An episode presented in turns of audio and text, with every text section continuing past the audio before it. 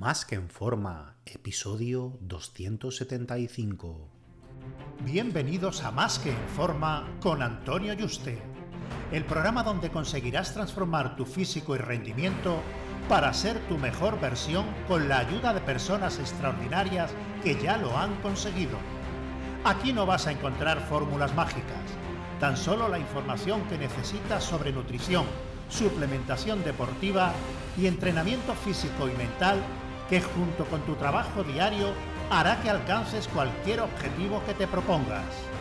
Este programa es para soñadores que buscan un mejor físico, para comprometidos a trabajar para conseguirlo, para los que no saben por dónde empezar y para los que llevan tiempo estancados en resultados. Ya estás en el lugar correcto. Tu cambio empieza hoy y ahora.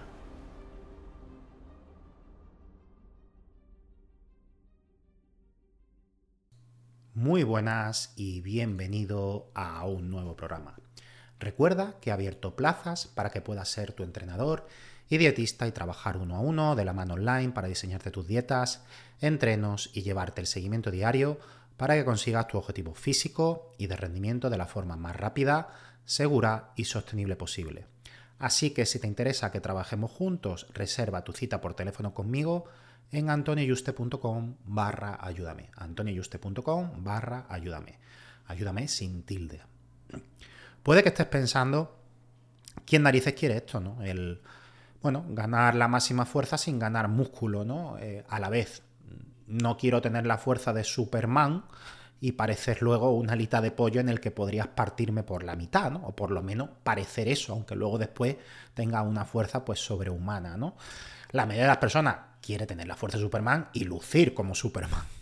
Esto es lo que va a querer la mayoría a nivel recreativo, el parecer fuerte por un aspecto estético y además serlo, o sea, el, que una persona, mm, pues bueno, tenga 45 centímetros de brazo, que ya es un, buen señor brazo, que ya cuando hace un doble bíceps dice la, la gente se abre ya la boca, ¿no?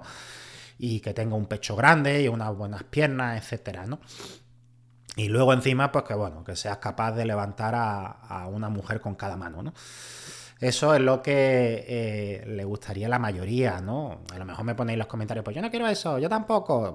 a ver, siempre hay excepciones, pero bueno, la, la mayoría por estadística le gustan las dos cosas. Incluso a algunos les puede dar igual parecer Superman y tener la fuerza de una hormiga. Solo le importa el look. Es decir, yo si quiero parecer Superman, pero luego después si no tengo fuerza me da exactamente igual, ¿no? Porque bueno, lo único que quiero es la parte estética, ¿no? Y esto no es ni bueno ni malo, mm, son preferencias personales, sí que por salud hay que tener eh, pues fuerza, ¿no? Mm, y masa muscular, por supuesto, mientras más masa muscular tengamos mejor, ¿no? Al final, metabólicamente, donde se quema la grasa es la mitocondria del, músculo. Sin músculo no se puede quemar grasa y luego después los marcadores metabólicos mejoran mientras más músculo tengamos, hasta unos límites. Está claro que tener 20 o 30 kilos de músculo por encima de la altura mm, va a lastrar nuestra salud, ¿vale? Y es más demandante para nuestro sistema cardiovascular, para todo, ¿no? Y llegado a un punto, ese punto no sería perjudicial. Lo que pasa que, bueno, que la mayoría de los que estáis aquí sois todos mm, personas que practican el fitness de forma natural, entendiéndose natural, pues como el que uno utiliza fármacos anabolizantes y el conseguir 20 kilos de músculo por encima de la altura o más, pues bueno, eso solo se consigue con esta ayuda ergogénica, ¿no? que no es el caso de la mayoría de los que estáis aquí. Y esto, pues bueno, estas preferencias personales, aquí hay dos perfiles eh, que sí que desean eh, el tener fuerza sin que vaya asociado a tener más masa muscular. No desean tener masa muscular. ¿Cuáles son estos dos perfiles? Uno es el que tiene un perfil recreativo, pues no compite, pero le gustan las pesas, ser fuerte, disfruta entrenando, pero bueno, no todo el mundo desea, como yo, unas piernas que parezcan bombonas de butano, en el que sean arcos, ¿no? Que, que la pierna salga desde la cadera y que haga un, un arco hasta que se inserte en la rodilla, ¿no? Y, que parezcan, pues eso, monas de butano, o porque parezca eh, eso, esas piernas tan, tan ovaladas, ¿no? Y que, bueno, tengas que echarte polvos de talco en los aductores cada vez que vas a comprar el, pan, ¿no? Porque te rocen los aductores, que eso es lo que no se menciona cuando se tiene tanto músculo, que es incómodo hasta para dormir. Yo que peso unos 15 kilos por encima de la altura, 15, 18, a un 10% de grasa, está claro que, bueno, que a nivel de competición pesaría mucho menos, ¿no? Eh, pero bueno, a un porcentaje de grasa normal, que yo llevo 25 años entrenando y ya estoy a mi límite, mi margen de mejora es bajísimo, ¿no? Y hasta para dormir me tengo que poner un, cojín en el costado porque si no el, propio peso del brazo me, aplasta la caja torácica, ¿no? Y como eso muchas veces, o sea, las piernas pesan cuando tú le echas la pierna encima a tu pareja, los brazos, lo que sea, es que es que la ahoga, es que la puedes asfixiar de todo el peso que tienes, ¿no? Entonces, bueno, no, no, todo el mundo quiere esto, ¿no? Al final en su vida no quiere tener esas piernas enormes ni esos brazos enormes porque, bueno, a lo mejor practica otros deportes o no le gusta estéticamente. Así de simple, ¿no? Y el otro es el deportista competitivo, un powerlifter, un crofitero, artistas marciales, por ejemplo, tienen límites de peso para entrar en ciertas categorías. Eh, si consiguen tener la máxima fuerza con el mínimo peso corporal posible, pues van a tener una ventaja competitiva y a quedar los primeros. Si eres alguno de estos perfiles y te gustaría ganar la máxima fuerza posible y potencia, por supuesto, ganando el mínimo músculo posible, pues bueno, ¿cuál sería? Debería ser la estrategia integral a seguir a corto, medio y largo plazo. En cuanto a la alimentación, es que no debe haber un superávit calórico y seguir una dieta normocalórica. Si estamos en superávit calórico, estamos dando al cuerpo un entorno adecuado para que pueda crear músculo. El hacer una dieta normocalórica no garantiza que no vayamos a ganar ni un gramo de músculo, porque se puede, pero el proceso, pues bueno, es más lento. Y no cometa el error, pues, de estar en una dieta en déficit para asegurarle no ganar músculo, porque en déficit calórico va a perder fuerza sí o sí si no utilizas fármacos, que bueno, que la mayoría de los que mm, escucháis este programa, pues no lo hacéis, ¿no? que no significa con esto que lo recomiende ni mucho menos, ¿vale? Que no se tergiverse lo que quiero decir, ¿vale? Entonces, en déficit calórico, si veis a alguien que, está ganando fuerza, eh, o porque viene de un periodo de inactividad, eh, o de mm, estar por debajo de sus posibilidades, en el que el pasado ya tenía esos niveles de fuerza, o porque una persona que está utilizando ayuda farmacológica. Se ven a youtubers o instagramers que dicen que son supuestamente naturales, que sinceramente me río en su cara yo y nos reímos todos, de los que entendemos aquí un poquito, de que sabemos que no lo son, y están en definición, están perdiendo un kilo por semana o dos kilos por semana de grasa, lo cual es una barbaridad, y están subiendo las marcas y dicen, va, he batido récord en definición. Mira, chico, mm, deja de engañar a la gente, ¿vale? Y digo chico porque son chicos, ¿vale? Son chicos jóvenes. Y bueno, no voy a dar nombre, eh, pero bueno, lo, son unos cuantos Instagramer y youtuber que hay por ahí, ¿vale? Que van de naturales para conseguir dinerito. Bueno, eh, en cuanto a distribución de macronutrientes, eh, sí debería estar en torno a los 2 gramos, 2 gramos y medio de proteína por kilo de peso magro. O sea, quitando ya la grasa, para mantener la masa muscular actual. Y sobre todo de reponerte de los entrenos. No cometa el error de decir, bueno, como no quiero ganar músculo, bajo la proteína a un gramo por kilo de peso magro, porque si hace eso va a perder músculo y fuerza. Luego, las grasas saludables deben estar en torno a un gramo por kilo de peso o gramo y medio, para tener altos los niveles hormonales y tu fuerza al máximo posible. Los carbohidratos serían los restantes concentrados en torno a antes y después del entreno. En cuanto al tipo de entrenamiento, pues tienes que hacer todo lo contrario con lo que te llevo machacando estos 274 programas, ¿vale? Alejarte en cada serie de los fallos musculares. Parece increíble que yo diga esto, ¿vale? Pero sí, es así, o sea, eh, una cosa hay que defenderla cuando se va a un objetivo, pero cuando se va a otro objetivo, pues bueno, sí, hay que... Eh, hay que defender lo contrario porque fisiológicamente es lo que está demostrado, pues hay que decirlo, ¿no? Porque el que en cada serie o alguna serie te quedes a menos de cuatro repeticiones del fallo muscular es lo que le va a mandar al cerebro la señal de, oye, crea músculo, quiero que crees músculo, adáptate a este esfuerzo creando músculo. Así que tenemos que quedarnos alejados de él para no ir mandándole estas señales de activación a la mente y al cerebro. También el quedarte en una serie muy cerca del fallo, llegar a él, va a significar perder rendimiento en las próximas series y no nos interesa para los motivos de ganar fuerza únicamente, porque nos interesa meter más volumen de entrenamiento, ¿no? Entonces, ¿cuáles son las premisas? Entrenar pesado, pero quedarte a más de cuatro repeticiones del fallo real. Aquí el número de repeticiones, lo ideal es estar en un rango mm, en el que la mayoría de tu entreno se mueva entre 3 y 6 repeticiones para ir ganando fuerza. Ya te va a permitir ir ganando fuerza, no entrenar a tan altas repeticiones que te resulte desmotivante y se alargue el entreno y ni a una repetición tampoco, en el que tengas que utilizar un peso tan alto que corras más riesgo de lesión y las articulaciones se sobrecarguen. Hay mucha gente que, bueno, que no ha hecho entrenamiento de fuerza, no ha visto eh, prescripciones de entrenamiento de fuerza, como entrenar un powerlifter. Hay, gente que se cree que un powerlifter, bueno, como ellos compiten a, a una RM, a ver cuánto peso levantan en una RM en, esos tres ejercicios, que, que son los que ellos practican y puntúan y compiten, ¿no?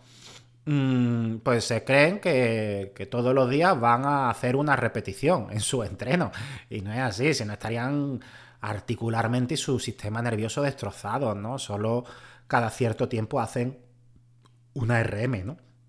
Sino que al final eh, entrenan a más repeticiones para ganar fuerza. Está claro que si tu objetivo son competitivos, sí que tendrás que hacer clusters de una repetición. Eso es una repetición, paro, otra repetición, paro, otra repetición, paro y descansas pocos segundos, ¿no? Entre repeticiones, que no es una RM eso, ¿vale? Eh, pero sí que puede utilizar mucho peso, un peso cercano a la RM, a lo mejor un 80, un 85%. Incluso alguna serie en algún momento de tu programación, haz una repetición, sí, para probarte, tal, eh, y estas cosas, ¿no? Pero el mayor volumen de tu entreno y sesiones siempre va a estar en torno a 3, 5, incluso 7 repeticiones. Luego los descansos tanto como necesites. Si necesitas descansar 3 o 5 minutos, hazlo. Porque en cada serie, aunque no vayas al fallo, sí que tienes que estar recuperado para que sea productiva.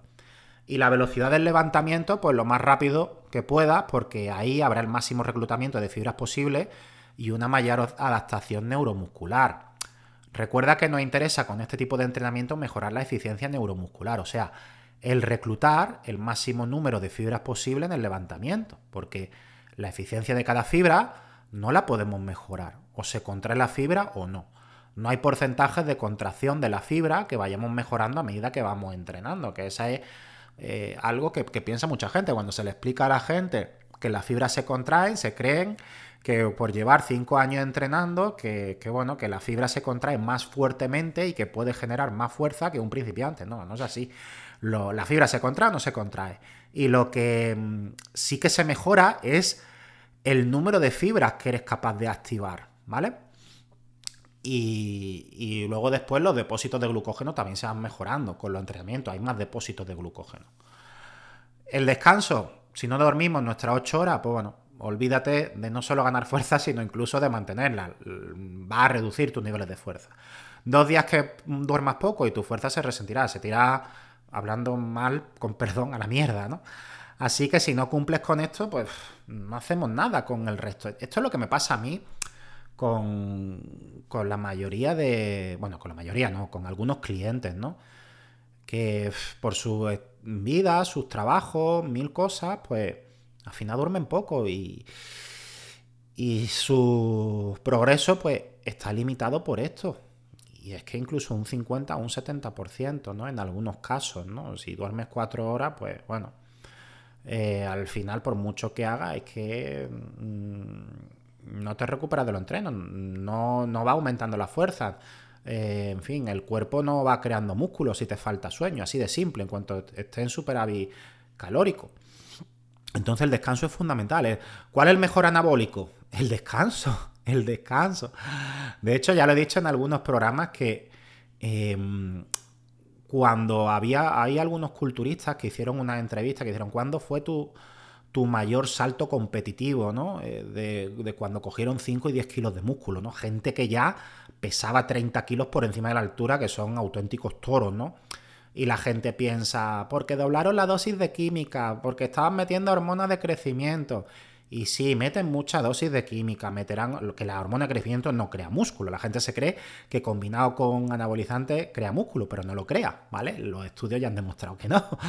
Em, y eso es lo primero que dice la gente. Y no es por eso, ¿eh? todos lo dijeron. Y dice, porque es que ahora estoy durmiendo 12 horas al día. Ellos duermen 9-10 horas y encima después se echan una siesta. Y solo viven para entrenar y el resto del tiempo pues duermen y poco más. Y, se hacen las comidas, ¿vale? Porque con todas las comidas que hacen y toda la cantidad que comen es que no tienen tiempo para otra cosa. Entrenar, dormir y comer. Y esa es, su vida. Y ahí es cuando dieron el salto. Y la gente no se lo crea, este me está mintiendo. Mm, este en realidad es que subió la dosis de hormona de, yo qué sé, de 5 a 10 unidades o 20, o en vez de 500 de texto se metió 3 gramos y por eso no, no, ¿vale? Yo sé que la gente no se lo creerá, eh, porque seguirá pensando que es eso, mm, pero realmente el, descanso es el mayor anabólico del, mundo y, yo mismo, cliente, cogemos y en cuanto descansas dos semanas bien, o sea, parece que, que yo qué sé, que te han dado los poderes de Superman. Tienes una fuerza, no te cuesta levantar el peso. Una, no significa que cojas y seas capaz de doblar tu fuerza al día siguiente nada más levantarte, ¿vale? Pero tú vas notando que puedes a lo mejor un día un 15% más del peso y que tras cada serie no te vas agotando tanto y que no te cuesta levantar el peso tanto y que termina el entreno y que tiene energía. Y, la libido por las nubes, todo. La motivación, la ganas de hacer cosas. Bueno, no me voy a enrollar más, ¿vale? Porque yo con el, descanso soy un gran defensor, insisto muchísimo en esto porque es eh, el mayor problema eh, que tiene la mayoría de la gente, que no descansa y por eso no progresa. Porque al final hacer la dieta y el entreno, bien, pero al final la gente no rinde en el entreno y tiene fuerza porque no descansa, ¿no? Y, ese es el problema. Y con las vidas estresantes que llevan, que al final se acuestan tarde y todo, que muchas veces es, parte de mm, no saber planificarse y estar demasiado tiempo consumiendo gilipolleces, con perdón, que si Netflix, que si, que no significa que que no puedas ver Netflix, relajarte y desconectar, ¿no? Que todos lo necesitamos, pero no pegarte cuatro horas guapo mirando Netflix todas las noches, o con el TikTok, o con, yo qué sé, o con YouTube, y, o chateando pues cuatro horas, no, es que no tengo tiempo, y ahora después te pone a cuantificar todo eso, y al final son un montón de horas al día, ¿no? Y si se redujera, pues al final no tienes para dormir ocho horas, sino que tienes para dormir más, ¿vale? Eh, esto, mm, la mayoría de la gente ahora me pone en los comentarios, no, pero es que yo soy padre o soy madre y tengo tantos niños y tal. Vale, sí, en tu caso. Y si trabajas, tienes que hacer la tarea de casa y tienes niños y tal, sí, es más difícil en tu caso. Pero mm, aún así se puede intentar sacar 7 u 8 horitas, ¿vale? Y la gente normalmente eh, duerme menos pudiendo. Entonces, bueno, Después de todo este rollo extenso que he divagado, si no cumples con esto, que es lo que te quiero decir, eh, no hacemos nada con el resto. Esta es la base, ¿vale? O sea, yo siempre digo que la base es el descanso y a partir de ahí podemos trabajar. ¿Qué pasa? Que hay gente que no lo cumple y sigue insistiendo, sigue insistiendo, sigue insistiendo, no lo cumple y vamos con lo demás. Pues bueno, vamos con lo demás, algo conseguiremos, pero ya sabes que tus resultados van a estar limitados en proporcionales a tu descanso. Y hay veces que incluso no se progresa absolutamente nada. No significa que si eres un principiante no vas a mejorar nada, pero ya llegado a unos niveles no vas a progresar si no descansas. Está claro que cuando llevemos haciendo todo esto al dedillo un par de años máximo, pues se nos va a acabar el recorrido, ya no podemos mejorar más neuromuscularmente. La técnica ya la hemos depurado y ya somos eficientes con la técnica en los ejercicios, en la que tenemos márgenes en ella mm, con unos porcentajes de mejora muy bajos y, alargado en el tiempo. O sea, para mejorar a lo mejor un 5% necesitamos un año la técnica, ¿no? Por lo que llegado a este punto, si queremos más fuerza, pues bueno, solo nos queda ganar más músculo. Ya es lo único que podemos hacer, porque sí que es cierto que a más músculo, más fuerza, ¿vale?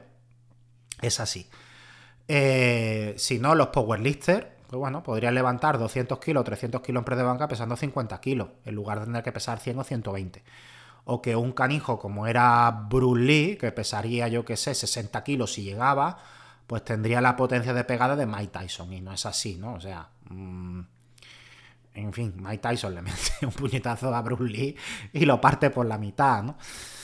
Entonces, bueno, esta es la, la cuestión. Al final, que llega, llegado a este punto de eficiencia neuromuscular que tiene un recorrido y el mejorar la técnica, ya solo queda el ir metiendo músculo. Pero si no has hecho todo esto y quieres conseguirlo, pues tienes muchos meses de mejora con esta estrategia. Un fuerte abrazo y te espero en el próximo programa.